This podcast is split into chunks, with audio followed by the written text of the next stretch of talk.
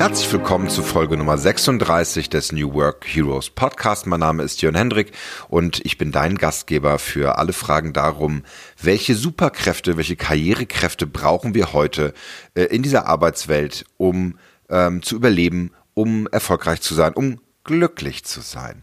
Und heute geht es darum, warum dich deine Verwundbarkeit zu zeigen stärker macht im Leben, im Beruf, als Selbstständige, als Unternehmerin und Unternehmer. Und das ist wirklich ein Thema, was schon schwierig ist, denn wenn ich mir überlege, dass ich mich verletzlich zeige, dass ich mich offen und verwundbar zeige, dass ich auch meine schwachen Seiten zeige, dann glaube ich, kommt es gerade, wenn wir darüber reden, Projekte zu gewinnen, befördert zu werden, ähm, und äh, äh da kommt es ja in den Sinn, dass das vielleicht auch uns äh, zum Nachteil, äh, zum Nachteil äh, daherkommen kann. Das heißt, andere nutzen das vielleicht aus und ähm, werden uns verletzen. Ja? Das ist deswegen, wenn wir da uns, uns die Frage stellen, dürfen wir denn verletzliche Gefühle zeigen in der Arbeitswelt? Dürfen wir ähm, uns auch verwundbar zeigen? Dann kommt wahrscheinlich auch bei dir eher ein Bild auf äh, mit einer schnellen äh, Antwort Nein. Ja, ähm, denn eigentlich ist es nicht so gut, seine Gefühle zu zeigen. Also als, als Ärztin oder Arzt zum Beispiel ist ja sogar empfohlen, wirklich ein klares Detachment äh, durchzuführen. Also wenn ich, äh, je, je, äh, je intensiver ich emotional verbunden bin mit äh, dem Patienten, der auf dem, äh, äh, auf dem Chirurgentisch liegt, desto schlechter ist es äh, in der Medizin. Das ganze Detachment ist natürlich auch in der psychologischen, äh, psychotherapeutischen Arbeit ein wichtiges, ein wichtiger Punkt.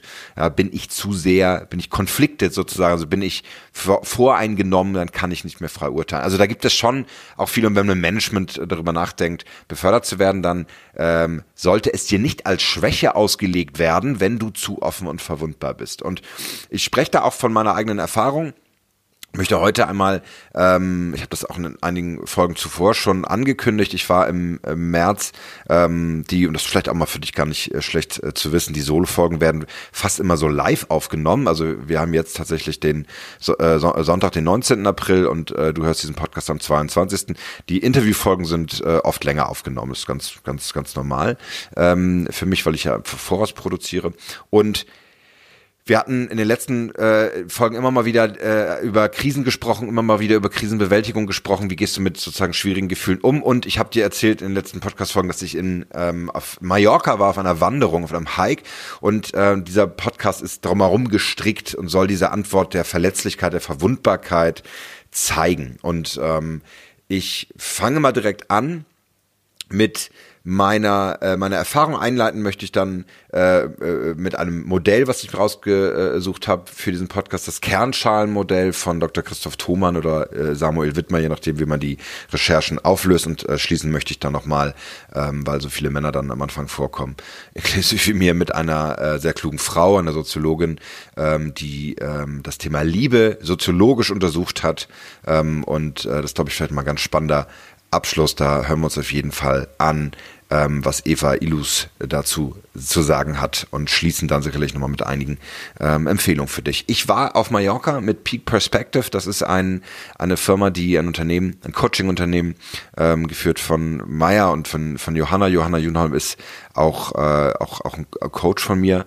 Ähm, und ähm, das ist ähm, sehr intensiv. Es werden Wanderungen durchgeführt, die ähm, begleitet werden. Wir hatten insgesamt drei Coaches mit dabei, ähm, mit Ma äh, Markus und Jochen noch ähm, äh, und sechs Teilnehmern, ähm, alle aus dem äh, Management-Unternehmer-Umfeld und äh, inklusive mir und äh, wir waren auf Mallorca wandern in den Bergen. Äh, das Ganze wurde begleitet, ganz spannend. Ich will gar nicht zu viel sagen, weil äh, ich, ich natürlich auch das äh, hiermit das, das Angebot von Johanna ähm, und Maya hier sehr warm empfehle.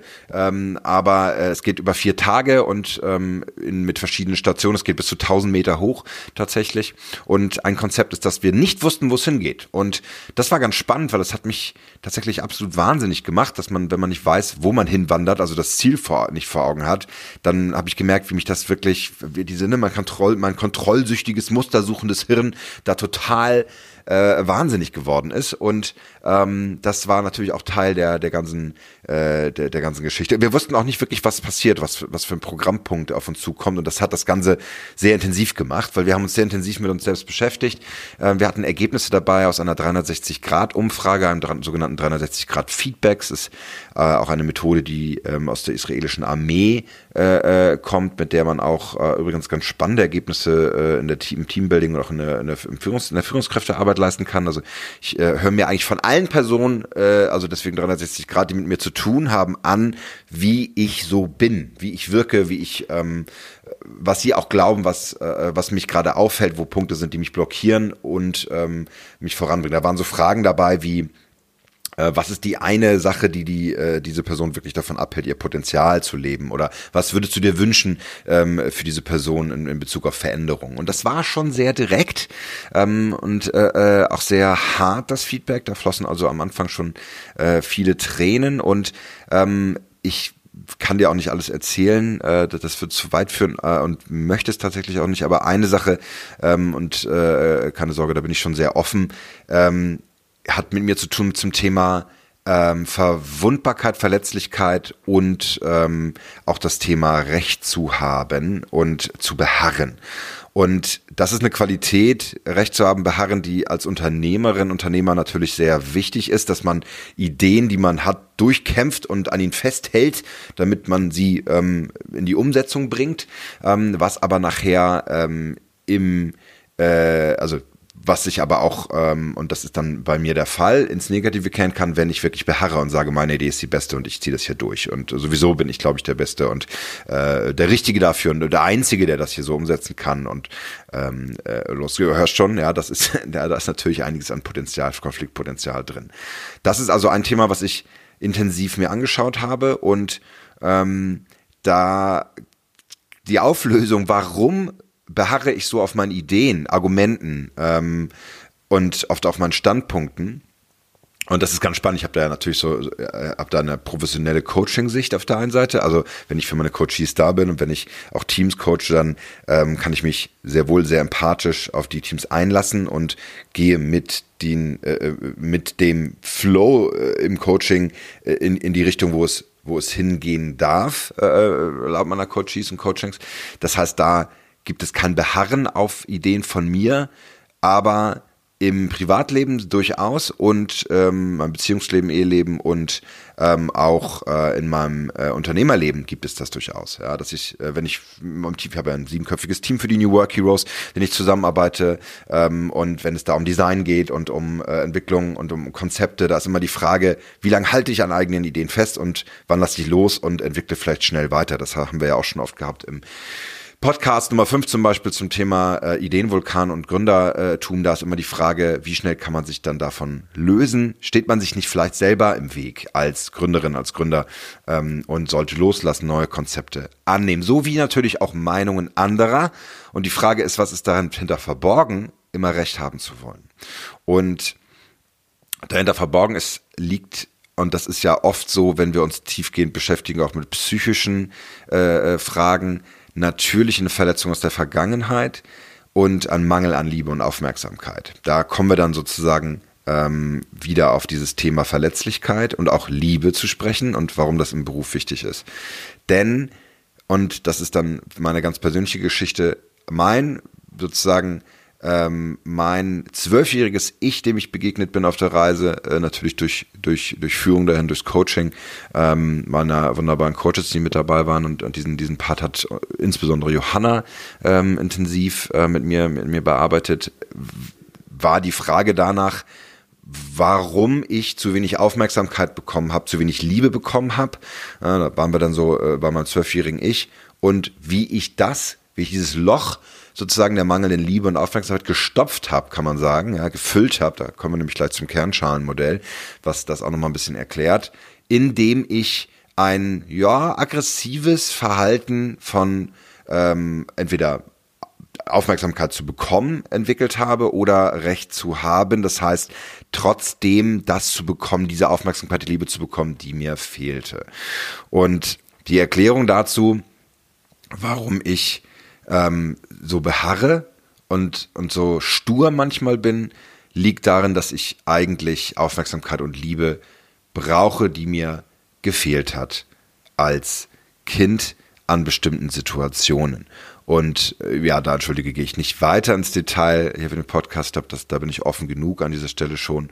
Das ist ganz intensiv gewesen für mich und auch, da war ich dann sehr auch in, ne, man kommt dann ja ins Nachdenken und fragt sich, warum bin ich so fehlbar, warum bin ich, warum, warum habe ich diese, diesen Defekt oder dieses Problem oder wie auch immer.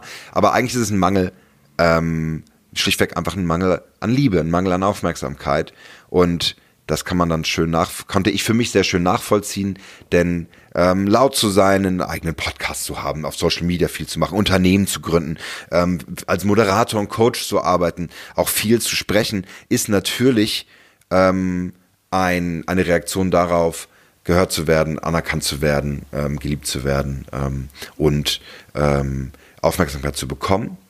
Und die Antwort auf eine Heilung, wenn es denn in diese Richtung gehen darf, das heißt, das, was dann für mich dran war, war die Frage, wie kann es noch einfacher, ohne so viel Kraft, ohne so viel Aufwand gelingen? Also dieses sich unheimlich anzustrengen, um wahrgenommen zu werden und und ähm, äh, dass das da stand für mich im Raum war war ist unheimlich kräftezehrend. Und ähm, ich habe das so intensiv wahrgenommen dann äh, am zweiten Tag ging es darum als wir dann auch den größten Anstieg gemacht haben so fast 1000 Meter hoch. Ich gucke hier gerade auf die Fotos wo wo es wirklich äh, da sieht man schon ist man über der Baumgrenze also wir haben sind, sind also das war jetzt nicht so hoch ja aber äh, für mich äh, ich, ich mache jetzt keine Hikes alle Vierteljahr war das schon was Besonderes. Und ähm, äh, die die Wanderstiefel taten weh es äh, gab Blasen auch nach dem zweiten Tag. Und ich weiß, weiß noch, wie ich da so richtig jeden Schritt mitgenommen habe. Und ich hatte, da war Jochen, der mich begleitete als Coach, sagte so, na, du willst es auch richtig spüren, ne? Du willst so richtig reinlaufen in diesen Schmerz, in dieses,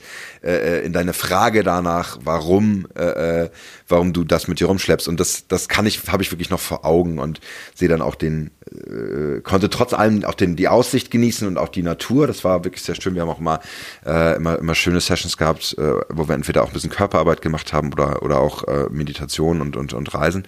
Das, das war schon sehr, sehr schön. Aber zurück zu diesem Thema. Recht haben wollen, darauf beharren wollen und die Antwort darauf, dass ich Liebe, Aufmerksamkeit ähm, gebraucht habe als zwölfjähriger Ich, als mein, in, in meinem zwölfjährigen äh, Zustand äh, des, des Kindes und das mitgenommen habe natürlich in das Erwachsenenalter. Und die Antwort mit weniger Kraft darauf, äh, äh, äh, das mit weniger Kraft zu erreichen, war dann loszulassen und zuzulassen, dass diese Verwundbarkeit passieren darf, zuzulassen, dass alle Gefühle da sein dürfen. Das war dann die, die, das Ergebnis und für mich unheimlich schwer, weil ich ja dachte, ich zeige doch schon so viel und ich, was halte ich denn zurück?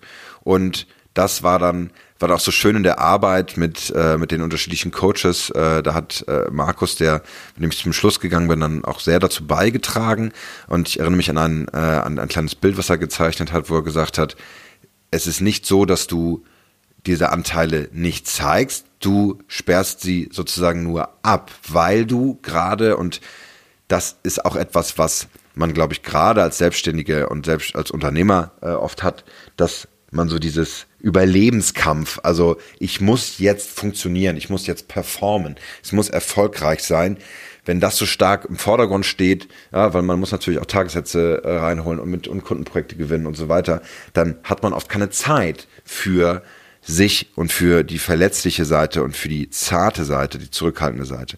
Ja, weil man eben entsprechend äh, Stärke zeigen muss, denkt man. Ja, also das waren ja auch so ein bisschen im Eingang des Podcasts die Frage, können wir denn am Arbeitsplatz unsere Verletzlichkeit zeigen und äh, ist, ist, ist das zulässig?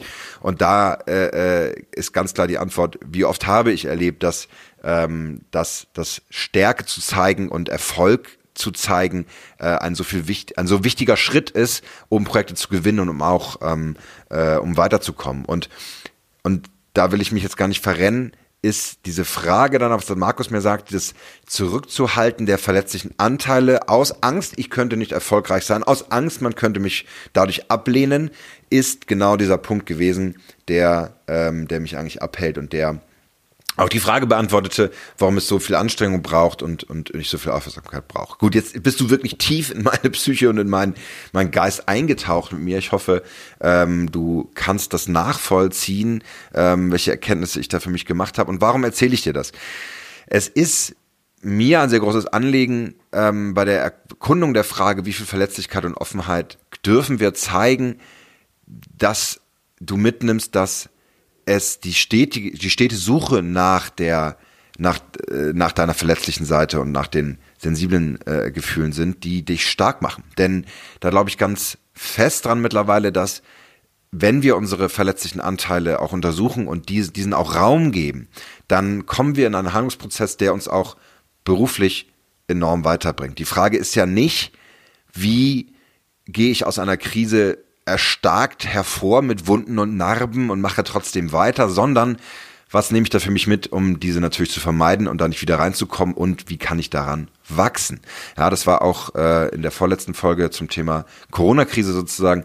Ähm, äh, da war auch die Rede von, dass man aus der Krise wächst und in einen Lernprozess geht. Und darum geht es ja, zum einen zu lernen, nicht wieder reinzukommen in so eine Situation, wenn man enttäuscht wird und wenn man ähm, Situationen hat, in denen man sich nicht wohlfühlt, aber auch ähm, daraus zu wachsen. Und das ist der Grund auch dieser, dieser Podcast-Folge und warum ich dir meine persönliche Geschichte erzählt habe. Und jetzt gehen wir noch mal ein bisschen in die Psychologie, in die Mediation tatsächlich. Ich möchte das Kernschalenmodell vorstellen. Das ist ein Modell, was, ähm, wenn man das recherchiert, dann findet man Namen wie Samuel Wittmer und äh, Christoph Thomann. Äh, beides ähm, sind äh, äh, Psychologen ähm, und ähm, ja, haben als Therapeuten, also Samuel Wittmer ist ein Schweizer äh, Arzt, Psychiater, Psychotherapeut oder war es, er ist äh, im äh, Januar 2017 verstorben. Christoph Thomann äh, ist 1950 in Bern geboren, auch ein Schweizer äh, äh, äh, und er ist Psychologe. Und er hat ähm, in den 80ern die Mediationsmethode Klärungshilfe begründet, also eine Methode, um Streit zu schlichten. Und ähm, das wird natürlich äh, auch äh, gerade am Arbeitsplatz ähm, angewendet. Und die Frage danach, wie Aggression oder ähm, ja, einfach wie, wie Streits entstehen und wie, ähm, wie man dem das auf der, aus dem Grund geht. Ganz interessant war dabei auch die Riemann-Thomann-Methode, äh, die er auch mit begründet hat, fragt danach, wie erreiche ich Wohlgefühl? Also wie kann ich mich wohlfühlen in der Welt? Und die Idee ist dahinter, diese, diese psychologische Idee dahinter ist, ähm, dass er, äh, äh dass Christoph Thomann da sagt, dass wir natürlich danach streben, in Liebe zu gehen und uns äh, Anerkennung zu bekommen, uns wohl zu fühlen. Denn was ist Liebe anderes, äh, äh auch gerade wenn wir in die Kindheit zurückschauen und Säuglingsalter, das als, als Nähe, äh, physischer Kontakt, Umarmung, äh, Zuneigung, ja, etwas, was wir auch unbedingt brauchen. Gibt es auch Studien zu, die das ganz klar zeigen, dass wenn Kinder diese zu, körperliche Zuneigung und, und, und, Liebe nicht bekommen, dass sie tatsächlich daran sterben können. Also ähm, ist auch auch sehr interessant ähm, und und äh, fatal. Aber danach streben wir und dieses äh, dieses Riemann-Thomann-Modell sagt halt, dass wir äh, zwei Dimensionen haben, einmal Zeit und Raum und da geht es um die Dauer oder den Wechsel von Wohlgefühl oder und die Distanz und die Nähe äh, zu Wohlgefühl. Also wie nah bin ich jemanden dran oder wie weit bin ich, äh, entferne ich mich von jemanden, auch wenn ich mich natürlich nicht wohlfühle und will ich gar nicht zu tief abtauchen. Samuel Wittmer, ähm, ähm, ein durchaus streitbarer ähm, Charakter, ähm, weil er nämlich viel äh, im Bereich Psycholyse, also mit bewusstseinserweiternden Substanzen gearbeitet hat und die Polyamorie, äh, äh, also war seines Zeitens 30 Jahre äh, mit zwei Frauen äh, äh, in, in einer Beziehung und lebte da auch in der Schweiz in einem ähm, in, in, in einer Kommune und hat auch eine äh, Kommune gegründet, die Kirschblüten ähm, Kirschblütengesellschaft, ähm, äh, glaube ich, heißt es, ähm, Kirschblütengemeinschaft, genau. Ähm, und hat also lässt sich nicht so ganz nachvollziehen leider. Ich habe, ähm, wer von wem es jetzt genau kommt, ich habe von vielen Mediatoren, ähm, äh, habe ich auch äh, einen, einen äh, Link gefunden, den ich auch hier mit in, in den Shownotes habe, von Pia Gaspard, ähm, von Metrion äh, äh, Consulting, die ähm, einen kleinen Aufsatz dazu geschrieben hat, die führt das eher so in die Richtung Christoph, ähm, Thomann und ähm, äh, Wilhelm Reich sogar, Gott, das ist auch noch, auch noch mal so ein, ein besonderer Charakter, ähm, aber da will ich jetzt nicht zu tief abtauchen, aber Samuel Wittmer wird hier zumindest auf Wikipedia auch äh, mit dem Kernschalenmodell in Verbindung gebracht. Äh, also so viel also dazu, äh, ist nicht immer ganz einfach äh, in der Recherche alles genau herauszufinden. Und deswegen äh, gibt ja auch äh, eine weibliche Stimme zum Abschluss, um, um, um das auch nochmal alles anders einzuordnen. Aber erstmal für dich, ich will dich hier nicht mit, mit Fachsimpelei aufhalten, ähm, das Kernschalenmodell geht davon aus, ähm, dass wir im Kern, also wo unser Selbst ruht, ähm, in reiner Liebe und äh, äh, Verbindung sozusagen mit dem All-Eins ähm, leben. Ja, das geht dann jetzt natürlich so ins leicht spirituelle, aber es ist sozusagen das nicht beschädigte, das nicht verletzte Selbst, der Kern unser Selbst, der da ist, dem wir geboren werden, mit dem wir also ganz geboren werden und ab dem Säuglingsalter fängt es dann an, dass wir Verlust und Schmerz empfinden. Das ist tragischerweise sozusagen ganz natürlich, wenn es die ersten Schmerzen gibt mit Koliken oder ähm, mit wachsenden Zähnen oder weil wir nachts nicht schlafen können oder weil wir Hunger empfinden. Das sind so grundsätzliche Empfindungen, die wir natürlich, ähm, äh, äh, die natürlich zu uns kommen, wo wir dann diesen Schmerz ausdrücken wollen und ihn natürlich loswerden wollen. Ist ja klar, wir streben ja nach Wohlbefinden und Liebe und Zuneigung und diesen Schmerz wollen wir loswerden. Und dann kommt also in diesem unserem Kern selbst kommt dann die erste Schicht, die Schmerzschicht rüber der wir, ähm, also so ein Säugling ist dem natürlich völlig ausgeliefert, wenn es Koliken hat oder äh, äh, oder Hunger hat und weiß gar nicht, wie ihm geschieht und kann nichts anderes tun, als äh, äh, von sich aufmerksam zu machen, zu schreien und dann kommt der Vater, die Mutter, nimmt es auf den Arm und der Schmerz ist zwar nicht weg, aber es wird besser. Und dann kommt die sogenannte Aggressionsschicht. Also äh, wenn wir es nicht schaffen, äh, Ausgleich zu finden, indem wir in die ähm, Umarmung unserer Eltern äh, äh, flüchten können, dann ähm, es gibt es ist auch eine Strategie sozusagen diesen äh, äh diesen Schmerz mit Aggression zu übertünchen, also äh, trotzig zu werden, laut zu werden, äh, barsch zu werden, vielleicht auch andere zu schlagen. Das ist dann vielleicht ein paar Jahre weiter gedacht, so in der Kindheit.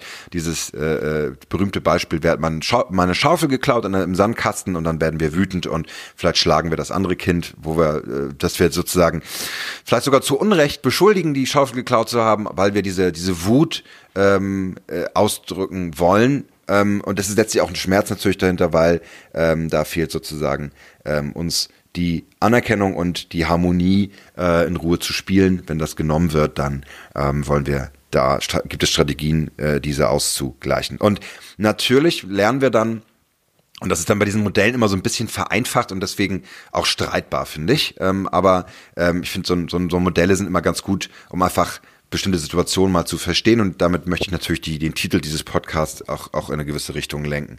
Wenn wir also den Kern haben, die Schmerzschicht, die Aggressionsschicht, kommt die dritte Schicht, das ist die Anpassungsschicht, weil wir natürlich lernen als äh, heranwachsende Menschen, dass es sich nicht geziemt, ähm, ständig zu schreien, äh, seinen Schmerz herauszuschreien und ständig äh, in die Umarmung zu gehen und Nähe zu suchen, ähm, dass wäre nicht angebracht. Wir müssen sachlich bleiben, freundlich sein, interessiert, äh, äh, neutral sein, mitfühlend, eloquent, charmant und höflich und dürfen nicht zu trotzig, kalt, hart, arrogant, rachsüchtig direkt sein. Also, diese Strategien, die damit verbunden sind, und das ist halt das Spannende, diesen Schmerz zu erkennen und ihn mitzuteilen, das wäre so, wäre so ein Punkt. Also ich erkenne, wo der Schmerz bei mir liegt und kann dann entweder in die Vermeidung gehen, ähm, kann also in die Aggressionsschicht gehen und, und, und sage, ich will diesen Schmerz nicht, ich vermeide ihn, ich, äh, ich, ich werfe mich dagegen, ich gehe also in den Wutausbruch zum Beispiel, oder ich vermeide ihn in, die, in, in der Anpassungsschicht ähm, und gehe in eine sachliche Distanz. Also beides ist interessant und das, deswegen kommt das ja auch aus der Mediation und aus der, aus der Klärung von, von Streitigkeiten weil man beides erlebt. Es gibt Gesprächspartner, die explodieren, die haben eine ganz äh, äh, kurze Lunte, wie man sagt, und, und gehen in die Luft und werden hochrot und fangen an zu stauben vor Wut. Und dann gibt es aber auch Partner, die bleiben ganz kühl gelassen und sehen eher äh, wirklich äh, neutral, fast arrogant aus. Beides ist komisch, ja, wenn ich, wenn ich mit jemandem streite. Ähm, und die Idee dazu, und das ist so ein bisschen die Handschrift von Samuel Wittmer, deswegen äh, nenne ich ihn hier auch, der in seinem Kernschalenmodell davon gesprochen hat, Löcher zu stopfen. Das heißt, die Bereiche, wo ich mich nicht wohlfühle Und an dieser Stelle äh, geht auch ein ganz großer Dank an dich äh, raus, äh, äh, Nadja, Nadja Zeschmann, auch ein, ein äh, hervorragender Coach von mir, der ich seit zwei Jahren arbeite, die, die genau das äh, auch mit, mit mir an verschiedenen Punkten durchgearbeitet hat. Ähm, also das will ich auch nochmal kurz sagen und auf die ich äh, auch gestoßen bin, auf das Kernschalenmodell. Ähm, und das ist das Spannende mit dem, ich will ein Loch stopfen. Also eigentlich ist das alles eine, diese Schalen, die sich aufbauen um, um den Kern, ist ja alles wie so eine Art vernarbtes Gewebe sozusagen, was, was, was aus Schmerzvermeidung äh, äh, tendiert. Aber was der Samuel Wittmann nochmal ganz klar gemacht hat in seinem Modell, ist, dass wenn wir einen Schmerz erleben, dann ist es äh, wie eine Verletzung und das überdecken wir mit einem guten Gefühl, ja, indem wir wieder in ein Wohlbefinden gehen. Ähm, und das ist dann äh, diese Idee, das Löcher zu stopfen und das verändert sich mit dem Erwachsenenalter immer mehr. Und jetzt kommen wir zu der Antwort der Frage, wie verletzt, wie, wie offen dürfen wir uns zeigen, wie verletzlich dürfen wir uns zeigen und ähm, natürlich ist es in der Introspektive äh, immer wieder spannend für uns zu betrachten. Ich will das gleich nochmal so ganz groß gesellschaftlich aufmachen eben, aber ähm, es ist ganz wichtig für auch für dich ganz persönlich in, äh, in der in der Evolution in der in deiner in der Rolle, in der du wächst, ja, in, beruflich, dem auf den Grund zu gehen und diese Frage für dich zu beantworten, warum bestimmte, warum du dich so wahrnimmst in bestimmten Situationen, ja, wo du in eine Vermeidung gehst, wo du in so eine Aggressionshaltung gehst.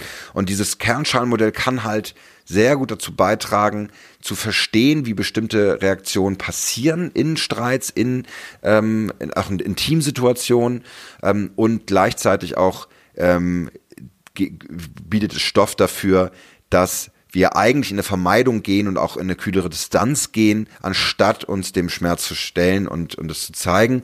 Und das habe ich leider auch schon am eigenen Leibe gespürt, ist natürlich die Wahrnehmung, wenn, wenn man sozusagen als äh, zu emotional gilt, dann ähm, ist damit gleich verbunden, nicht stressresistent genug zu sein und somit auch für Führungsaufgaben oder für äh, exponierte Aufgaben im Berufsleben nicht gut geeignet zu sein. Und das ist natürlich fatal, dass es so eine so ein Narrativ gibt, dass also wer Gefühle zeigt auf dem äh, in der Gesellschaft, in der Arbeit, auf dem Arbeitsplatz, dem oder derjenigen ist nicht zuzutrauen, eine verantwortungsvolle Position auszuüben. Und das möchte ich jetzt noch mal kurz in ganz großen, äh, äh, auf die ganz große Diskussion ziehen. Also ähm, ich bin ja auch äh, verkappter Soziologe, habe das ja angefangen zu studieren in Hamburg, leider nie graduiert. Gerade letztens äh, bei einem schönen Spaziergang in der Sonne nochmal drüber philosophiert, dass ich das ja eigentlich doch nochmal machen muss. Ähm, aber äh, das sind dann auch so Löcher, die ich damit stopfe. Ähm, und insofern ähm, lasse ich hier andere Soziologen ähm, zu Wort kommen, nämlich die auch äh, zu Anfang schon angekündigte Eva Illouz, eine äh, französisch-marokkanische Soziologin, die in ihrem Buch Why Love Hurts, a Sociological Explanation, ähm, die der Frage nachgeht, warum äh, äh, Liebe so oft wehtut. Ich will das kurz verknüpfen mit diesem Podcast, also die Frage, wie verletzlich darf ich mich zeigen? Darf ich ganz da sein mit meinen Gefühlen und auch mit der Liebe, ja, mit meiner Liebe zu äh, zu, zu anderem? Dann ist die Antwort, die Eva Ilus hier äh, führt, dass ähm, es ganz interessant ist sozusagen zu zu äh, auch geschichtlich zu äh, äh, sich sich anzuschauen, dass wenn Beziehungen entstehen, verblassen Qualen nicht.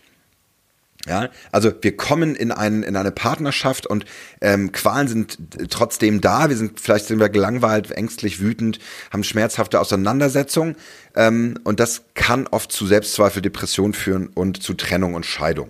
Und tatsächlich besteht unsere Kultur darauf, dass das das Ergebnis einer fehlerhaften und unzureichend ausgereiften Psyche ist. Wenn wir das so ein bisschen in, den, ähm, in, in das Licht bringen, dass dieses Kernschalenmodells, dann würde das ja genau da reinschlagen. Wir sagen, aha, du hast also äh, äh, früher äh, als Kind nicht genügend Liebe erfahren und deswegen bist du heute ähm, so undankbar und äh, äh, aggressiv in der Beziehung und das führt dazu, dass das kaputt gegangen ist. Das ist aber ganz spannend, soziologisch sich zu betrachten, was denn denn das Narrativ dieses äh, wie verletzlich äh, dürfen wir uns zeigen, ähm, wie, wie das so aufgezogen wird. Und das macht Eva Illus hier sehr, sehr, äh, sehr, sehr interessant, denn sie sagt, ähm, dass das ein heutiges Narrativ ist, also du bist psychisch krank, deswegen kannst du keine Beziehung führen. Und das kommt aber aus der ähm, aus der Illusion sozusagen der äh, der, der, der, der, der mächtigen, aber süßen Wahnvorstellung, schreibt sie hier, dass die das Elend des Lebens erträglich gemacht hatten.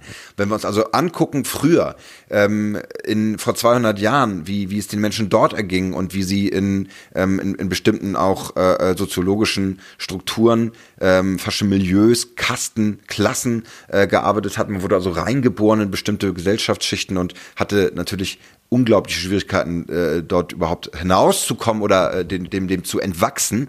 Ja, ähm, das, das sieht man ja auch, äh, äh auch ganz klar an, an, äh, an gesellschaftlichen ähm, was davon übrig geblieben ist, sind gesellschaftliche Normen und zu dem gehört halt auch das Narrativ, du darfst keine Gefühle auf der Arbeit zeigen.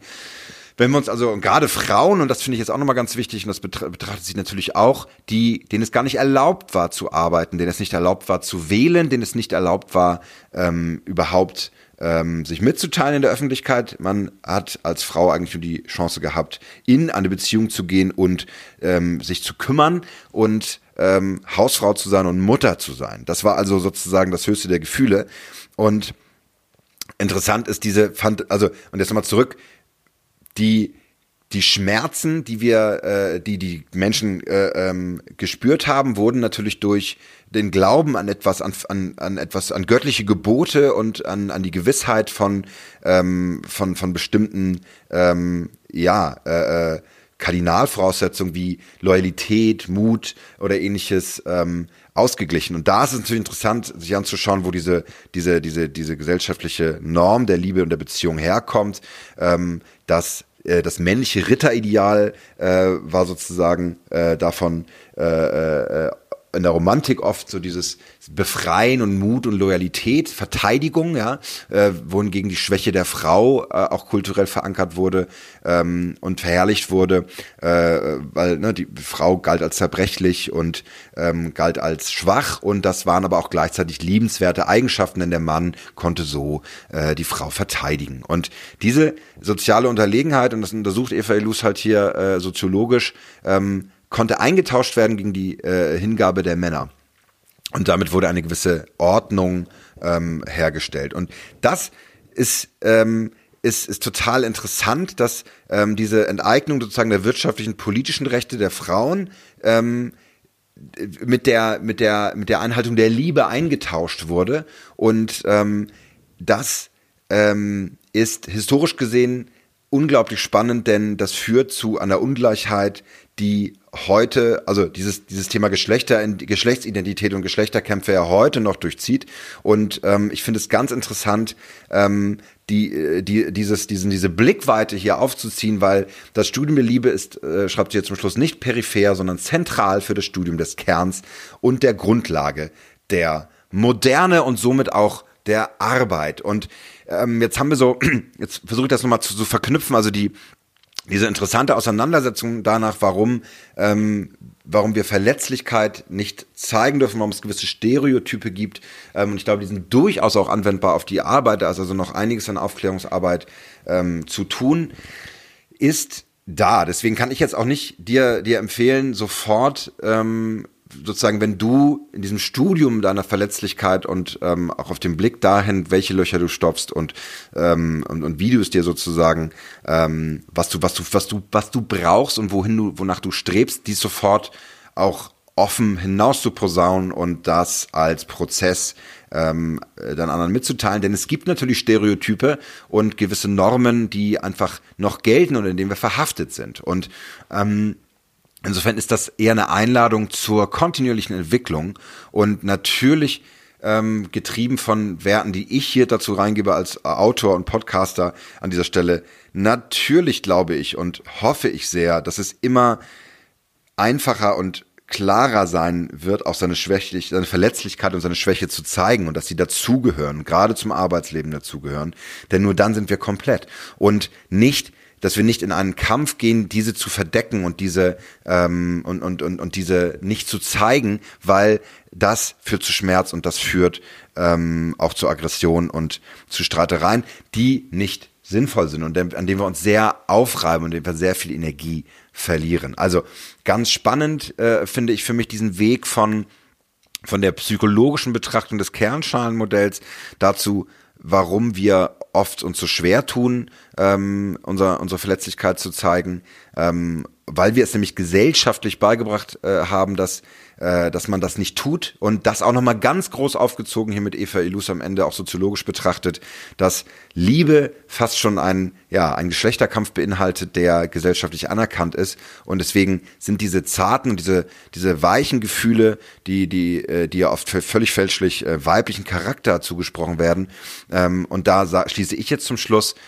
auch so ein starkes Narrativ, dass ich das Gefühl hatte, diese Verletzlichkeit nicht zeigen zu dürfen. Und das ist, da bin ich sehr dankbar, ähm, dass, dass, ich, dass ich da genau hingucken durfte und dass ich das als, ähm, dass ich das als Entwicklungsschritt ähm, mitbekommen habe, weil ich spüre, dass mich das kompletter macht. Es macht mich reicher und ähm, so kann ich auch im Arbeitsleben ganz da sein und auch für meine Coaches, für meine Kunden, für äh, Kollegen und all die lieben Menschen, die mich umgeben, auch ja nochmal eine ganz anders ähm, ja, einfach, einfach da sein. Ich wünsche dir, dass diese, äh, dass, dass diese Gedanken dich inspirieren, dass diese Reise dich inspiriert hat, äh, auch selber mal hinzuschauen. Ähm, wenn du einen Coach brauchst, weißt du ja, äh, äh, wen du ansprechen kannst. Ähm, ansonsten guck äh, definitiv ähm, in deinem Umfeld da nochmal äh, gemeinsam reinzugehen. Kann auf jeden Fall helfen. Diese Suche ist äh, dann, dann sehr viel einfacher.